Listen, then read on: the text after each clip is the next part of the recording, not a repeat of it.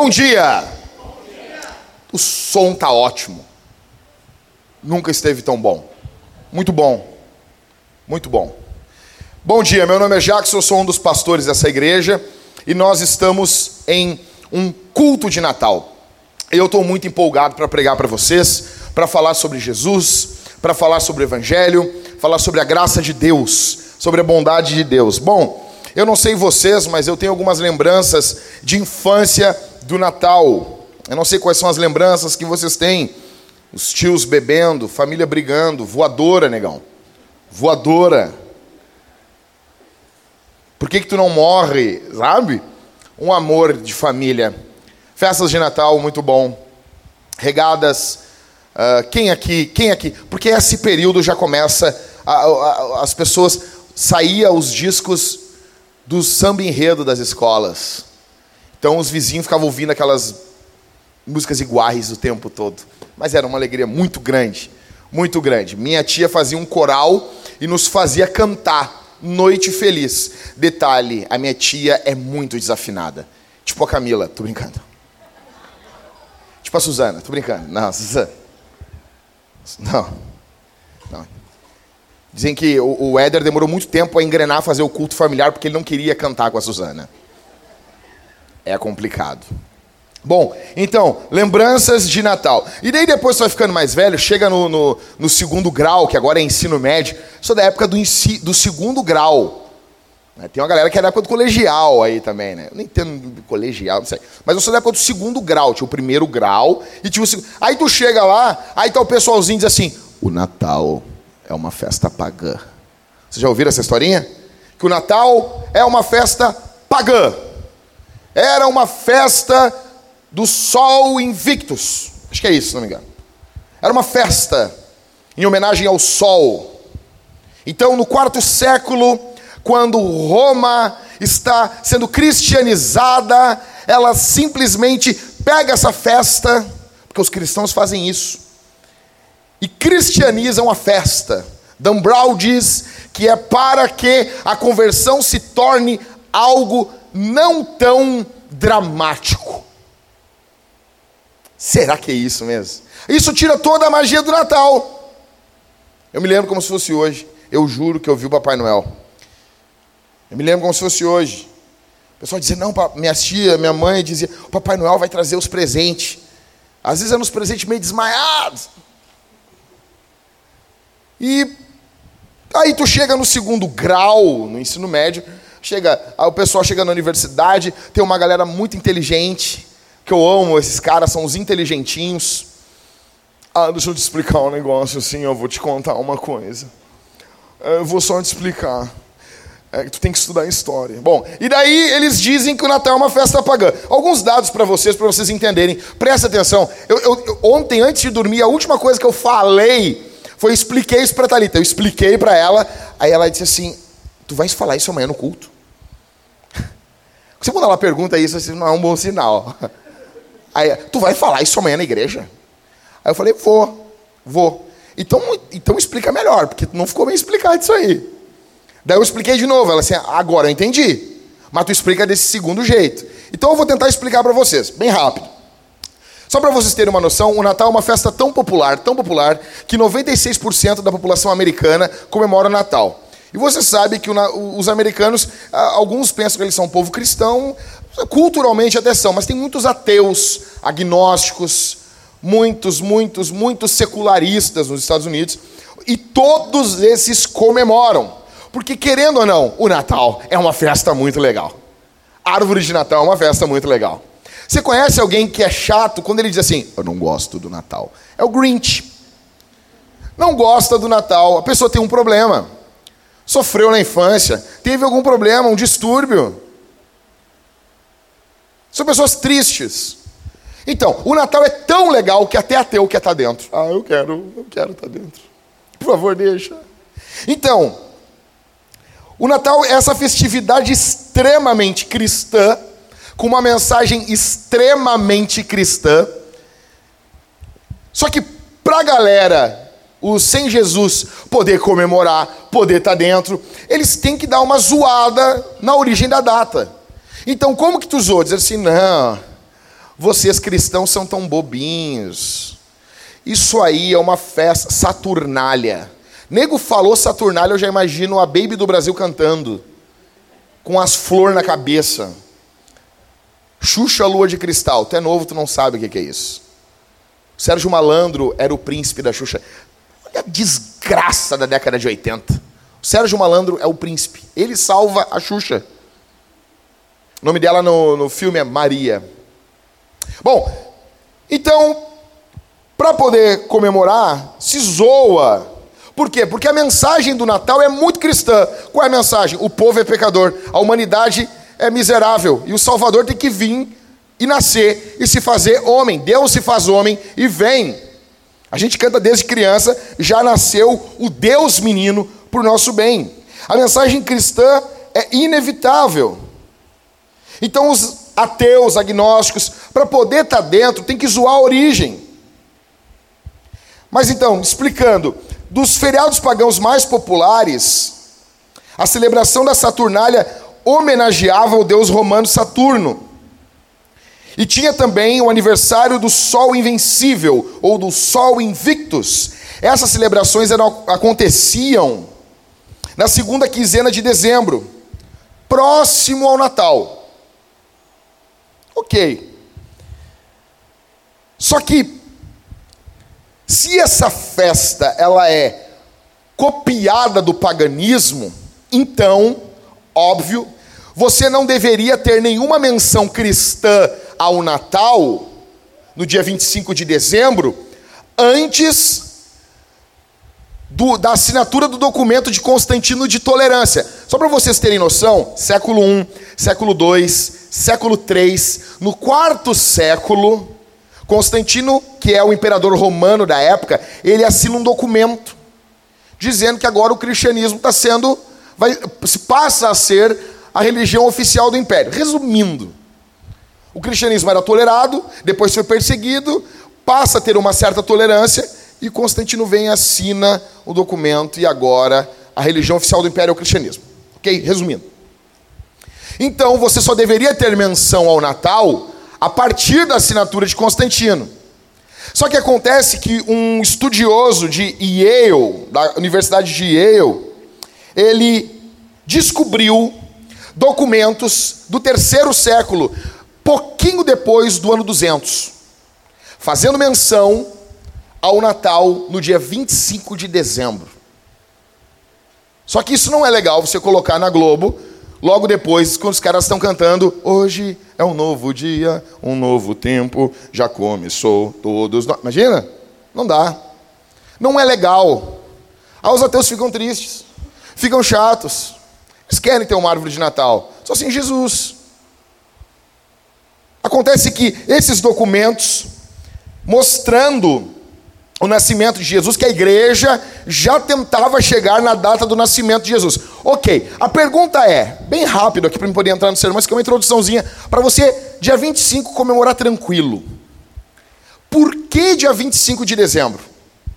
Da onde tirar essa data? Se não é então do, do, do aniversário do Sol Invictus, da onde vem essa data? A igreja copiou o paganismo, nós somos copiões e copiamos tudo. nos abandonamos as coisas? Não. Não. Deixa eu explicar para vocês bem rapidinho. Preste atenção. Vocês se lembram que quando Maria, Lucas capítulo 1, Maria, mãe de Jesus, vai visitar a parenta dela, Isabel. Isabel está grávida de quantos meses de João Batista na barriga dela? Oi? Seis meses. Ok. Quando João Batista é gerado, e não foi gerado por um ato milagroso, divino, como Jesus. O Zacarias, pai de João Batista, botou uma, uma playlist no Spotify de músicas para fazer bebê e dormiu com a esposa dele, feliz. Quando ele é gerado, ele é feito, ele é, ele é concebido seis meses antes, então, da visita de Maria, ok? Ok? Vocês estão comigo? A Bíblia diz que o anjo aparece para Zacarias quando ele estava no turno do sacerdote. Acontece que um dos pais da igreja, chamado Jerônimo, um dos tradutores que traduziu a Bíblia para o latim, que é a chamada tradução vulgata, que agora é chique falar, Ai, eu, estou, eu tenho a Bíblia vulgata. Mas vulgata é o latim vulgar, é o latim do povo, é o latim freestyle. Então ele traduz a Bíblia, é, é, mais ou menos, eu vou falar isso aqui, os mais puros vão me querer me matar. É mais ou menos a Bíblia, a mensagem do Eugene Peterson para a época. Todo mundo, eu não gosto dessa vulgata. Muito. Ele não gosta da mensagem, tem problema. Simplesmente assim. Mas de onde tu tirou isso, Jackson? Eu estou falando e acabou. Então, seis meses antes, Jerônimo vai dizer o seguinte: esse turno do sacerdote é o Yom Kippur, é o dia do perdão. Opa! Ele está muito mais próximo do evento do que nós. E ele diz que isso era no Yom Kippur. Yom Kippur, no hemisfério norte, é no outono, em torno de setembro e outubro. Tu conta seis meses adiante, tu chega no dia, em torno do dia 25 de março. Se Isabel, se Maria engravidou ali, quando Isabel está com seis meses de gestação, o nascimento dá no dia 25 de dezembro. É assim. Ah, não entendi, pastor. Ah, eu me perdi na segunda. Ok. Mas que bom que nós estamos juntos. Resumindo, o anjo aparece para Zacarias. Zacarias está trabalhando no templo. Jerônimo disse que isso era no Yom Kippur, no dia do perdão de Israel, uma festa. E o Yom Kippur a gente sabe que é no período entre setembro e outubro. Se foi em setembro, seis meses de gestação, que é pum, ali, Zacarias e Isabel fizeram um bebezinho. Ok? Fizeram sexo para a glória de Deus. João Batista foi gerado ali em setembro no ventre de Isabel. Seis meses de gestação dá março. Ok? Setembro, ó, setembro, outubro, novembro, dezembro, janeiro, fevereiro, março. Seis meses. Maria engravida quando Isabel está com seis meses. Engravidou em março. Março, né? Abril, maio, junho, julho, agosto, setembro, outubro, novembro, dezembro. Nove meses. Foi assim que a igreja disse, ah, 25 de dezembro. Aí os caras vão dizer, não, mas os pastores estavam em campo aberto. Cara, nunca aconteceu de ter uma, um dia quente no inverno? Ou um dia frio no verão? Já aconteceu. Então isso não é problema. Eu só estou explicando isso para vocês. Agostinho vai dizer que Jesus nasceu no dia 25 de dezembro. Eu só estou falando para vocês assim. Eu não estou dizendo, ó, é certo que ele nasceu. Eu estou dizendo que a, a gente não tirou isso do paganismo. Isso não é festa pagã. Isso nunca foi uma festa pagã. Nunca foi. Até a criação da árvore de Natal. Os relatos que se tem, não era o Papai Noel que cortava a cabeça das crianças. Puxa vida, que, que galho de árvore vai segurar as cabeças, meu. A gente, não sei se não botaram aqui as criancinhas aqui. A gente sempre botava a cabeça das crianças aqui, as fotos. Então, assim, tudo isso para dizer para vocês: comemore o Natal. Comemore o Natal. Ah, entendi. Tá, explica aí. Não, não precisa não. Tá, vocês entenderam. Ok, o que, que o Natal nos diz? Beleza, vou comer panetone, vou encher a pança uh, de, de cidra cerezer, aquela que ganha da firma. Sabe a Cidra Cerezer? A Cidra Cerezer é uma empresa, a Cerezer é uma empresa que só funciona uma vez no ano. Você, tu vê a Cidra Cerezer em julho? Ela some. É que nem os jogadores do gauchão. Joga o gauchão e depois vão entregar pizza. Não devia ter feito essa piada, né, Maico? ok, o que o Natal nos diz? Rapidão. Em primeiro lugar, o que, que o Natal está nos dizendo? O Natal diz que você não pode salvar a si mesmo. Você é pecador. Você quebrou os mandamentos do Senhor. Você olha para o lado quem tá, olha aí, faz aí, faz aí, faz para mim isso aí, por favor. Mas faz mesmo, cara. Olha, olha para quem está do teu lado. Olha aí. Não, olha mesmo. Os caras não estão olhando, não me leva a sério aqui nessa igreja. Olha para o lado, olha, olha para o lado, olha. Olha, William, olha para o lado, olha para alguém aqui.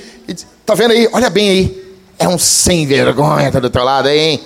Chinelão. Se minha avó tivesse viva, minha avó ia dizer assim: e chinelão. É um chimbungo. Eu até hoje não sei o que é isso, mas acho que é algo ruim. Não colocaria o nome do meu filho de chimbungo. Chimbungo Jungs, venha cá. Não, não colocaria. é algo ruim.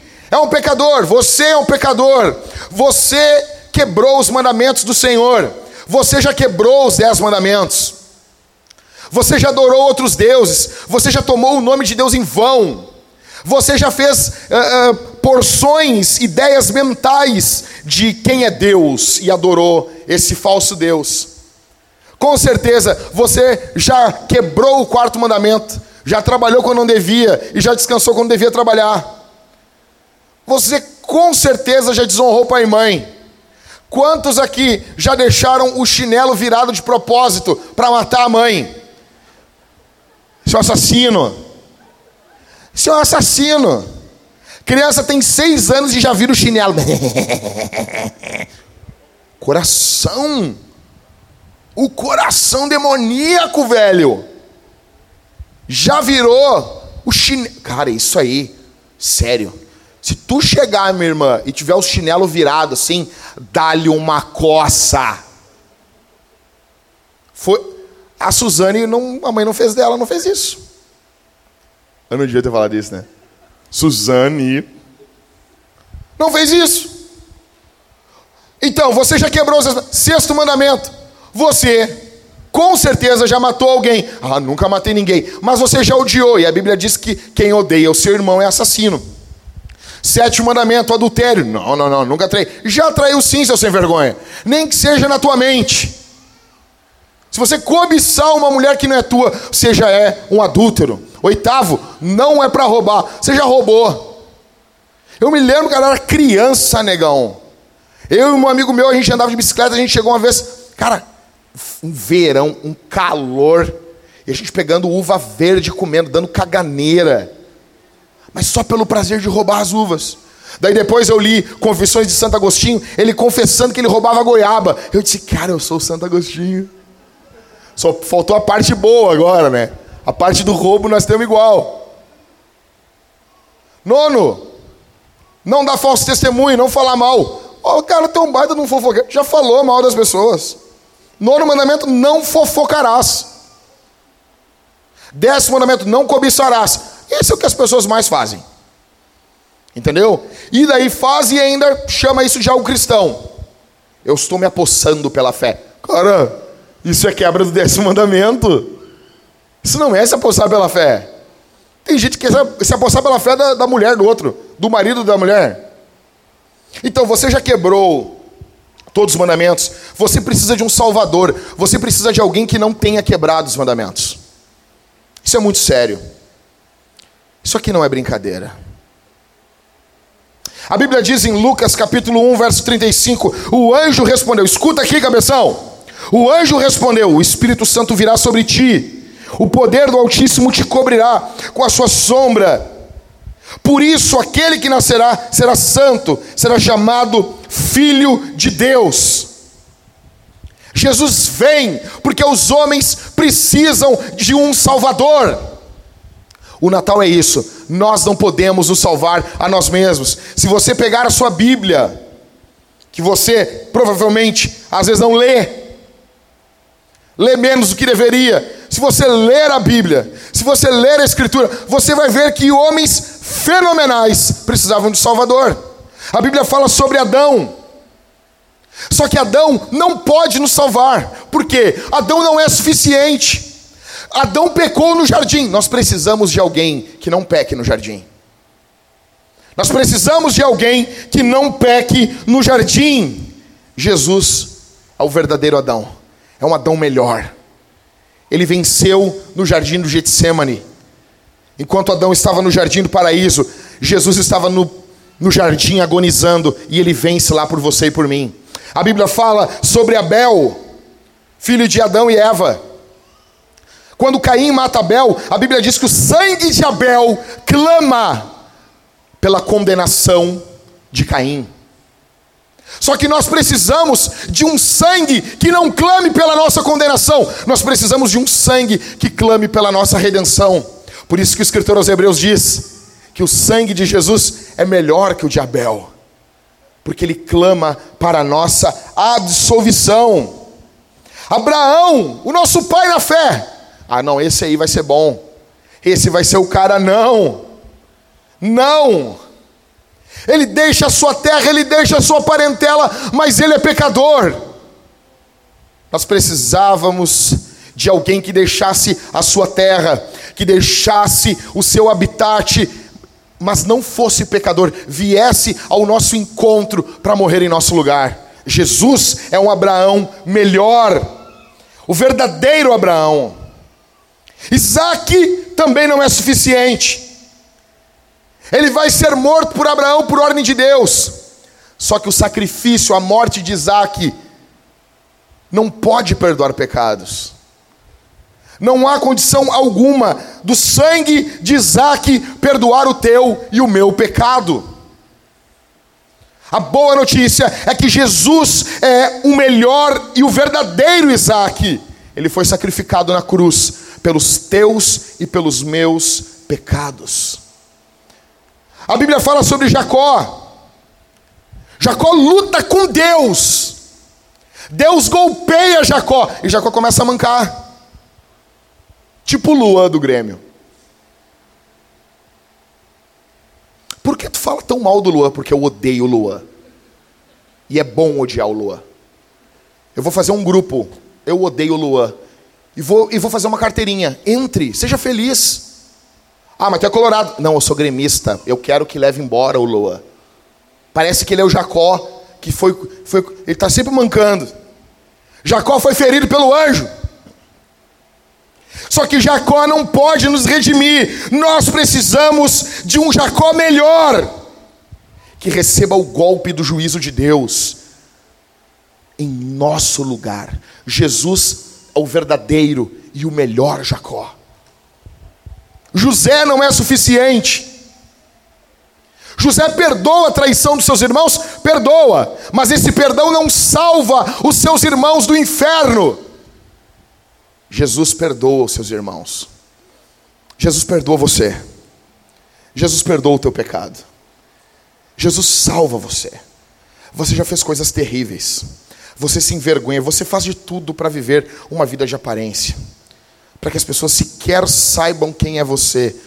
A boa notícia é que Jesus perdoa você. Jesus é um José melhor, é o verdadeiro José, que perdoa os nossos pecados. Moisés não foi suficiente também. Moisés era o mediador entre o povo, olha para mim aqui, entre o povo e Deus. Moisés era o mediador.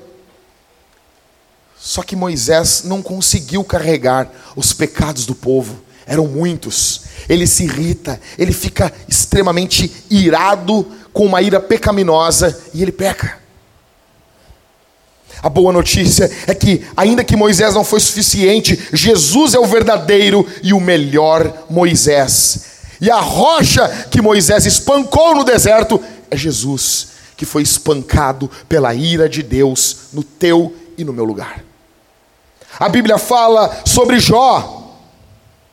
Jó, ele é lembrado pelo seu sofrimento, pela sua paciência, pela sua agonia e pela sua intercessão pelos seus filhos e pelos seus amigos. Só que mesmo assim, Jó não podia nos salvar.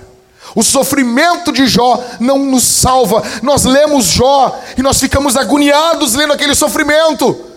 E encerra e a gente pensa: tudo bem, Jó, foi bom, mas eu preciso de alguém melhor do que tu. Jó, tu te esforçou, Jó.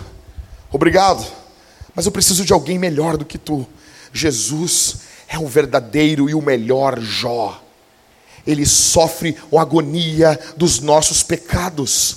Ele sofre aquilo que merecíamos sofrer. Vem a esse mundo, intercede por você e por mim. A Bíblia também nos fala sobre Davi, um rei que governou o povo de Israel e é lembrado pelos seus feitos. E a gente lê as histórias de Davi, a gente fica fascinado a gente fica estupefato, a gente fica, uou, ele fez tudo isso? Sim. Cara, o que é a narrativa do Golias? O que é essa narrativa? Um cara enorme. Quem, quando tu vê o filme uh, uh, Troia, se tu pensa assim, não, é mais ou menos isso. Um cara enorme, bruto, LeBron James, maior, Golias botava o Lebron no colo e dava tapa na bunda do Lebron. Ele diz: vai dormir piá. Piá de bosta. Um cara bruto. Todos os dias desafiando o povo de Deus. Todos os dias zombando do povo de Deus. Então vem Davi, um garoto, um menino, um molequinho, ruivo, levando comida, Uber Beats, levando comida, entrega em Jerusalém. Ele chega e ele olha aquele cara, aquele cara enorme, bruto, ele diz: Quem é? Quem pensa que é esse incircunciso para afrontar os exércitos do Deus vivo? Quem esse cara? Quem esse babaca pensa que é? O povo todo cagado de medo, de, de, batendo o joelho, desesperado. Então ele se levanta, pega cinco pedrinhas do ribeiro, pega uma funda e vai contra o gigante. O gigante vem vindo com o escudeiro. Só o escudo do gigante pesava 50 quilos. Tem noção que é isso? Cadê a Carol aqui? Ele carregava a Carol no braço. Imagina a Carol, a Carolzinha, a Carolzinha. E o cara correndo assim, balançando tu, Carolzinha. O cara carregava uma Carol no braço. Ele vem contra Davi. Davi lança uma pedra e derruba o gigante. A Bíblia diz que ele vai até lá, ele pega a espada do gigante e ele arranca a cabeça do gigante, levanta a cabeça e diz: Adeus em Israel! Nós pensamos, esse é o cara. Não, se eu estou lá, Michael, eu penso, esse é o Salvador. Esse é o Salvador. Mas não. Ele vence o rei, mas ele não vence as curvas de uma mulher. Ele vence o inimigo bruto, mas ele não vence as coxas da esposa do seu amigo ele vence a maldade do inimigo, mas ele não vence a sedução do adultério. Ele não pode nos salvar. Ele é um adúltero, ele é um assassino, ele mata o marido da mulher que ele tomou para si. Nós não podemos, nós precisamos de um rei. Davi era um ótimo rei até certo ponto, mas nós, nós precisamos de um rei puro, sem pecado, que vencesse o gigante da morte, do inferno, do diabo e do mundo por nós. Jesus é um Davi melhor. Jesus é o verdadeiro Davi. Jonas, você conhece a história de Jonas? Se Deus permitir, ano que vem a gente vai pregar uma série em Jonas aqui na Vintage. Lançado ao mar. É para pregar em Nínive, não quer ir. É preguiçoso quer que Nínive se ferre, que se dane, assim como muitos de nós. Então, ele é lançado ao mar, ele é jogado ao mar, ele é lançado à morte. Ele prega em Nínive, aquele povo se converte. Mas a vida de Jonas não nos salva, não nos transforma. Nós precisávamos de um Jonas melhor. Jesus é o verdadeiro Jonas que é lançado ao mundo, lançado à morte, para que nós tivéssemos vida, nós que estávamos dentro do barco. A tempestade da fúria de Deus estava nos assolando. Então Jesus, como Jonas, é lançado à fúria da morte. E nós passamos a ter vida. Nós precisávamos de um Jonas melhor. Jeremias, conhecido como o profeta das lágrimas. Nós precisávamos de um profeta que nos falasse com lágrimas nos olhos. Só que Jeremias não podia nos salvar. Ele era bom, mas não era o suficiente. Nós precisávamos de um Jeremias melhor. Jesus é o verdadeiro e o melhor Jeremias. Ele pregou para nós com lágrimas nos olhos. Ezequiel Ezequiel é fenomenal. Ezequiel é brutal. Eu amo Ezequiel. Só que Ezequiel profetiza a glória de Deus indo embora. Nós precisávamos de um profeta que profetizasse a glória de Deus vindo até nós. Ezequiel é ótimo, mas Ezequiel não é o bastante. Jesus é o verdadeiro e o melhor Ezequiel. Através da sua morte, vida, através da sua ressurreição, a glória de Deus vem até nós. Você é um pecador. Esta é a mensagem do Natal. Você não pode se salvar. Você não pode salvar a si mesmo. Você não consegue se redimir. É tudo sobre Jesus. O Natal é sobre Jesus. Pergunto para você aqui essa manhã: em quem você coloca a sua confiança? Em quem você confia? Onde está colocada a sua confiança? Em quem você deposita a sua esperança? Onde está a tua alegria? Para o que você faz os seus maiores sacrifícios? Em nome do quê? Onde está o teu coração aqui essa manhã? Está depositado, colocado onde? Eis aí o teu Salvador, o teu verdadeiro Salvador. A boa notícia é que Jesus é um Salvador melhor do que todos os salvadores funcionais que nós tentamos pegar durante a nossa vida. Alguns procuram a salvação na saúde, outros procuram a salvação num filho, outros procuram a salvação num casamento, outros procuram a salvação em uma carreira, outros procuram a salvação em dinheiro, outros procuram a salvação fazendo boas obras, outros procuram a salvação sendo aceitos pelos amigos, na faculdade, no trabalho, em casa, entre os vizinhos. Só que nada disso pode nos salvar. Outros procuram a salvação nas drogas. Outros procuram a salvação no sexo livre, a torto direito. Outros procuram a salvação na pornografia.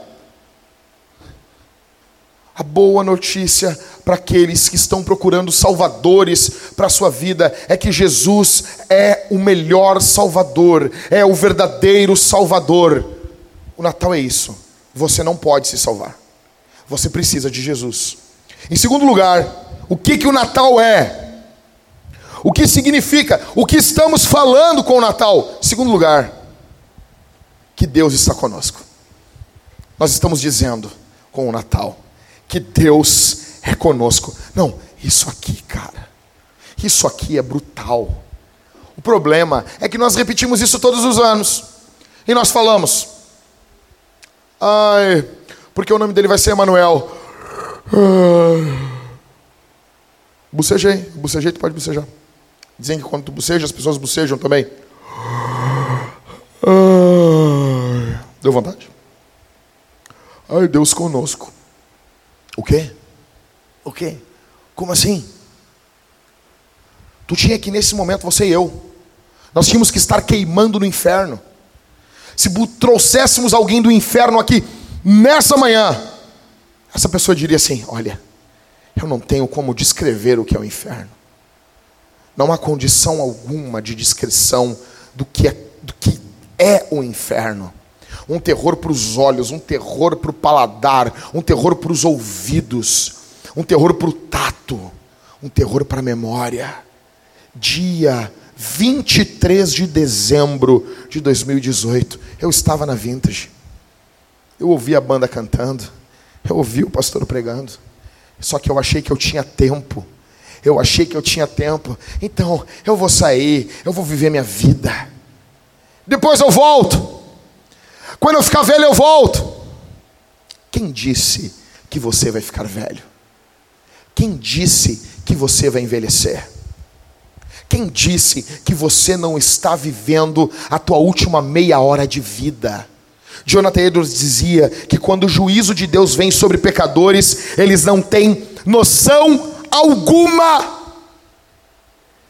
do juízo que está se avizinhando. Por exemplo, a pessoa está a quatro minutos de uma morte terrível e ela não tem noção alguma. Quem diz que eu tenho mais um dia de vida? Que você tem. Nós precisamos de um Deus que esteja do nosso lado. Você não pode entrar no juízo com um Deus contra você. Pense bem. Se o Lula tivesse condições de contratar o Moro como seu advogado, se houvesse, imagine comigo, se houvesse, não, há possibilidade, Ismael, Há possibilidade. Veja bem, vamos fazer algumas coisas aqui e nós conseguimos o Moro como advogado do Lula. Ele não vai condenar o Lula, ele vai ser o advogado. Você acha que o Lula daria tudo, mais um dedo? Pelo contrário, dava nove e ficava com um. Companheiro, companheiro Moro. Ficava com um, tranquilo. Só precisa de um. Limpar o nariz e a orelha. Tirar o pelo da camisa do umbigo. Ele faria isso. A mesma coisa nós. Aumentado a enésima potência. A mesma coisa. O juiz que julgará o mundo é justo. Você tem noção disso? Olha para mim aqui, cara. Presta atenção nisso que eu estou dizendo. As pessoas pensam assim: Deus é justo. Cara, isso não te assusta, porque você não é. Deus é bom, velho, na boa. Quando alguém me diz que Deus é bom, eu olho para mim e eu fico todo cagado, porque eu não sou. O que um homem bom, justo e todo-poderoso faz com quem não é bom? O normal é ele me destruir, cara.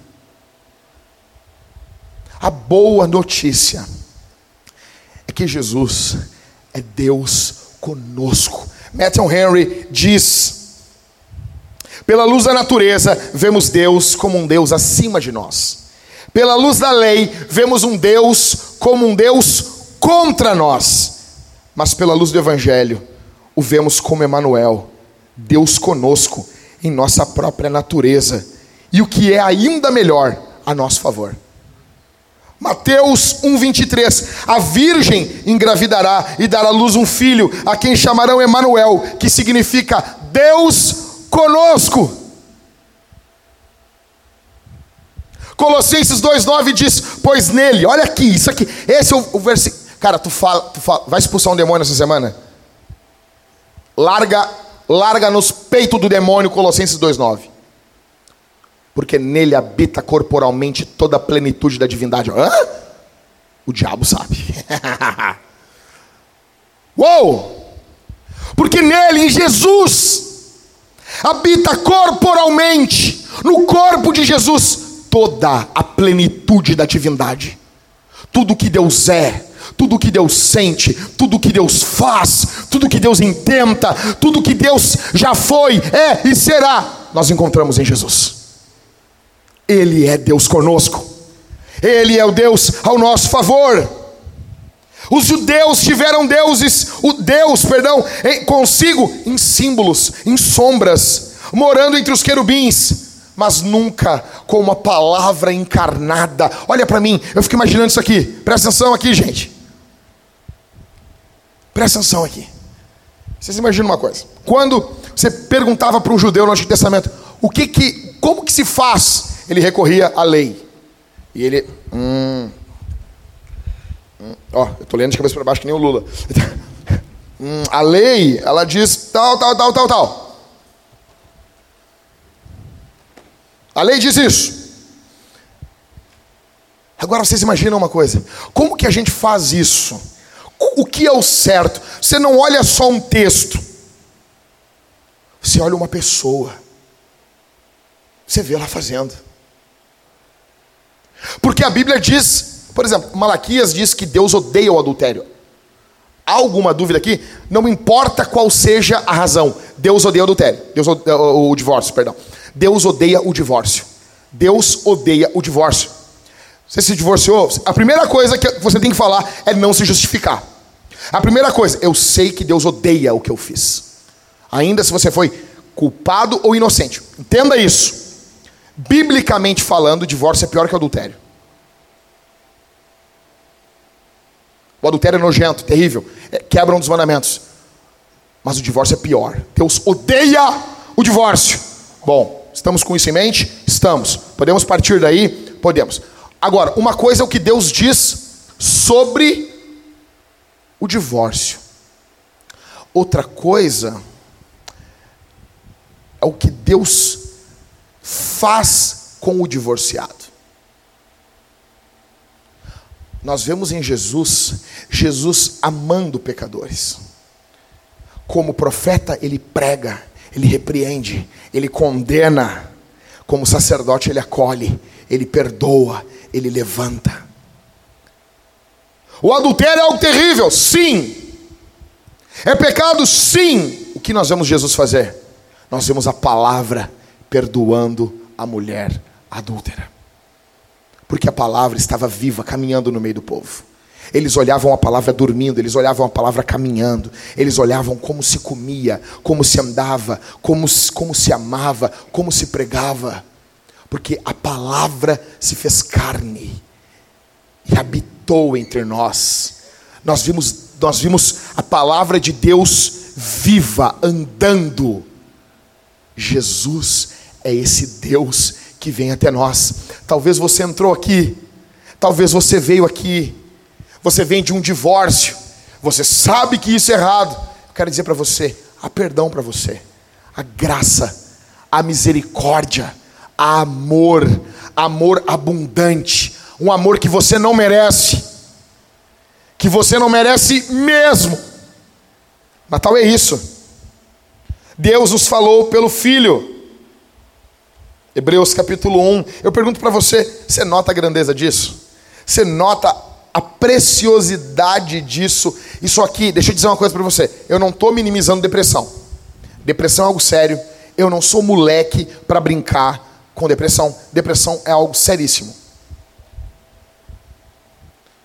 Só que isso aqui é a maior arma contra a depressão. Algumas pessoas precisam sim tomar remédios. E Deus te abençoe. Ora antes e bora lá. Só que eu quero dizer para você que isso aqui é muito mais poderoso do que qualquer remédio. Saber que Deus está do teu lado. Deus conosco não só quando as coisas estão bem, não só quando as contas estão pagas e ninguém do banco liga para você. Deus conosco não só quando teu filho está fazendo tudo certo e você é elogiado pelo teu filho, porque isso aí é ótimo. Não, não. Deus conosco quando a depressão bate a porta. Deus conosco quando as nuvens são negras. Deus conosco quando falta o dinheiro. Deus conosco quando o casamento não vai bem. Quando o marido não é um exemplo. Deus conosco quando a esposa complica a vida, tornando ela um caos. Deus conosco quando os filhos estão doentes. Deus conosco quando o mundo inteiro se levanta contra você. Deus está conosco. Isso é Natal. Eu te pergunto, tem algo mais poderoso do que isso?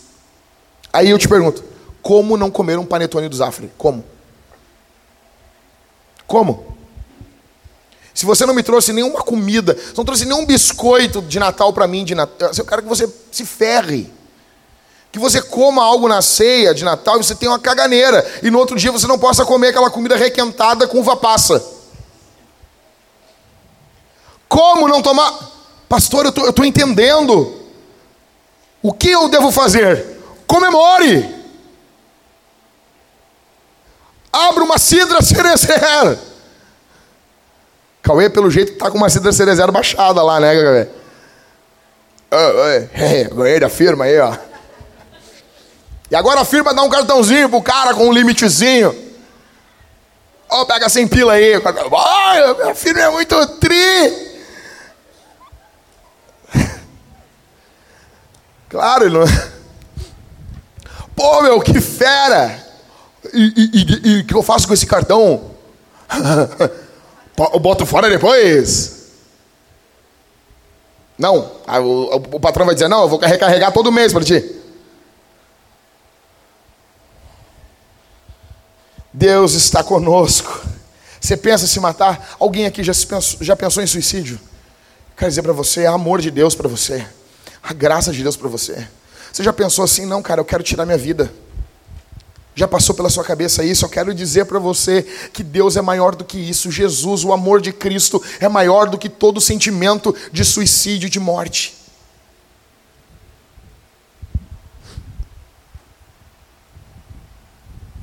Você está preocupado? Você entrou aqui preocupado? Você entrou aqui angustiado? Entrei.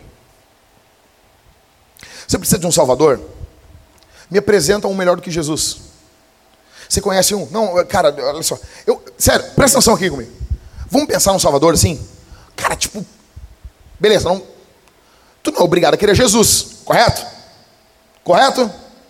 Ah, não, não quero Jesus. Tá legal? Tem um outro aí?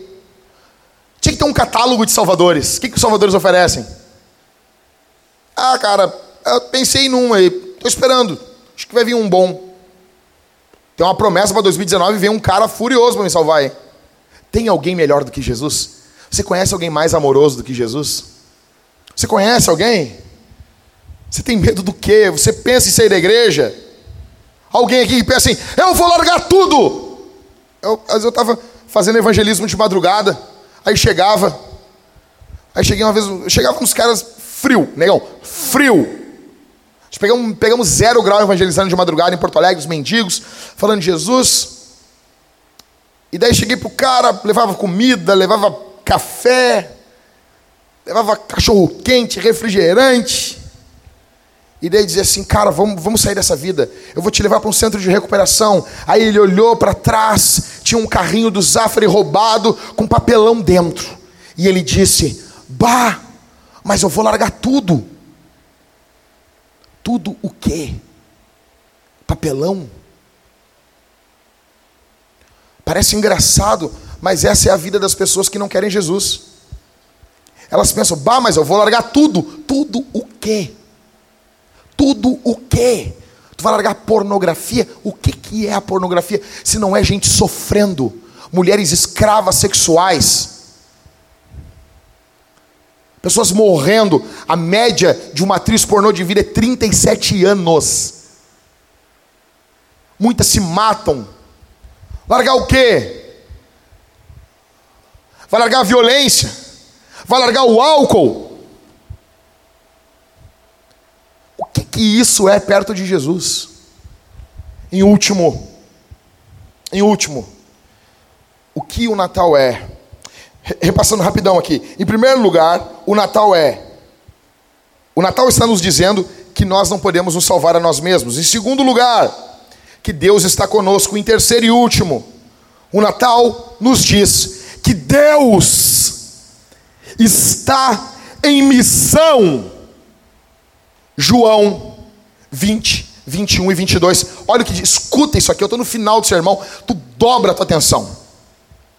Então Jesus lhes disse pela segunda vez: Paz seja convosco, assim como o Pai me enviou, eu vos envio. E havendo dito isso, soprou sobre eles e disse-lhes: Recebei o Espírito Santo. Celebrar o Natal é celebrar a missão de Deus. Deus está em missão. David Livingstone dizia: Deus tinha um único filho e fez dele um missionário. O que, que é missão? Deus está em direção ao mundo. Olha para mim aqui. Deus está indo em direção a você. Você veio aqui essa manhã, não porque não, porque eu quis, não, cara. Deus trouxe você aqui. Deus trouxe você aqui essa manhã. Deus está em direção a você. Deus está indo em direção à tua vida. Escuta aqui. Todos os eventos da tua vida, se você olhar para trás, você pode já ver um rastro do cuidado de Deus por você. Sério, sério. Desde o teu nascimento. Você pode olhar para trás ver todos os eventos da tua vida e você entender, Deus estava preparando a minha vida para o dia de hoje. Deus estava preparando a minha história com sofrimento, com dor, com tristeza. Mas mesmo assim ele me guardou.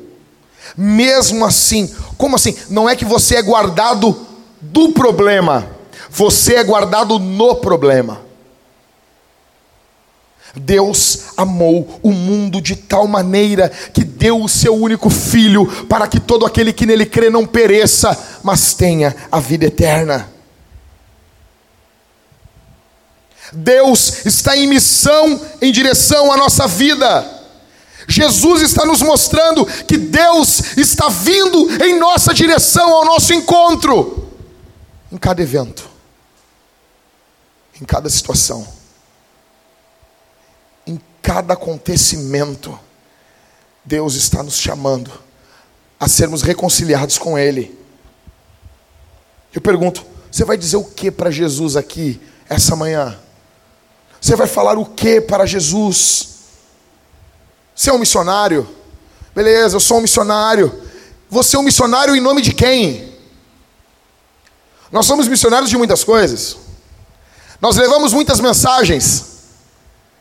A boa notícia é que Jesus é um missionário que vem pregando a reconciliação e o perdão dos pecados. Eu encerro esse sermão dizendo que se eu pudesse, olha para mim aqui, gente. Se eu pudesse resumir tudo aqui em uma coisa, eu diria que muitos de nós, muitos de nós, muitos, estamos como o povo de Belém. Quando o Salvador está chegando, não há lugar para o Salvador. Muitos aqui, presta atenção aqui em mim, irmãos.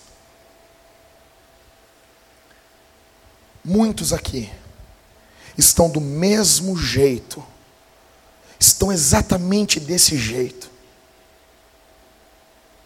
Jesus vai nascer, Jesus está chegando, mas não há lugar. Não há lugar para aquele garoto. Não há lugar para aquele bebê. Talvez você veio aqui e algumas coisas da sua vida impedem que Jesus entre. Talvez você veio aqui essa manhã e não entende que a tua incredulidade é a principal barreira entre você e Jesus. Jesus convida você essa manhã, creia. Creia que Jesus morreu por pecadores. Creia que Jesus morreu no lugar de pessoas indignas. Se arrependa dos seus pecados. Creia em Jesus. Confesse Jesus. Peça perdão, Senhor. Eu sou um pecador. Eu mereço o inferno. Me salva. Me transforma Quanto tempo você tem? Há um filme com Justin Timberlake, onde todos os personagens possuem um relógio decrescente no braço, mostrando o tempo da sua vida. E eles, aquilo é a moeda, o tempo é uma moeda onde eles compram e vendem e roubam. E muitas pessoas têm muitos anos, e outras têm horas, minutos, segundos. E quando chega ao final, eles morrem. Nós vemos esse filme e nós às vezes ficamos. ainda bem que a minha vida não é assim. Claro que não é. Você não tem como comprar mais horas. Claro que não é. Você não tem como vender.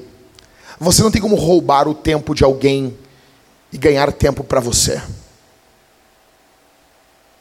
Há uma oportunidade de salvação aqui essa manhã. Há uma oportunidade de perdão aqui essa manhã. Há uma oportunidade de graça, de misericórdia aqui essa manhã. Jesus convida pecadores a se arrependerem dos seus pecados e crerem que Ele é o Salvador do mundo. Eu quero orar por você, sentados mesmos. Não precisa ficar de pé. Eu peço uma coisa: que você feche os seus olhos. Que você feche os seus olhos nesse momento. Feche os seus olhos. Jesus Cristo está vindo em direção a pecadores quebrados que precisam de um Salvador. Se você se arrepende dos seus pecados, nos procure após o culto, nos chame Diga: Eu quero me batizar, eu quero começar uma vida com Deus. Nós queremos amar, cuidar você, nós queremos nos envolver com você, nós queremos que você participe da nossa vida junto com Jesus. Feche seus olhos. Pai, eu te agradeço Porque o Senhor enviou o seu filho a nós. O Senhor enviou Jesus para morrer pelos nossos pecados e ressuscitar ao terceiro dia e nos salvar. Nós te agradecemos porque o Senhor veio até nós em Jesus e nos chamou para pregarmos o teu evangelho. Hoje aqui nós comemoramos o advento, a vinda, o advento de Cristo, a vinda do Filho de Deus a pecadores imundos como nós. A ceia, o panetone, a cidra, o refrigerante, cerveja, vinho, o que quer que seja, só a gosto, porque o Senhor adoçou a nossa vida, que estava amarga pelo pecado e pelo inferno. Obrigado, Senhor. Enquanto eu oro, eu peço que o Senhor salve pecadores aqui essa manhã, assim como em 1998, por intermédio da oração do pastor Daniel, o Senhor me salvou no meio de uma oração. Enquanto eu oro aqui, o Senhor pode operar o mesmo milagre. Salva, porque tu és o salvador do mundo.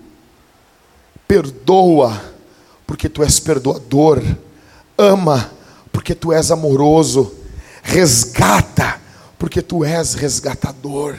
Redime, porque tu és o nosso redentor. No nome de Jesus no poder do Espírito e para a glória de Deus Pai oramos, em nome de Jesus. Amém.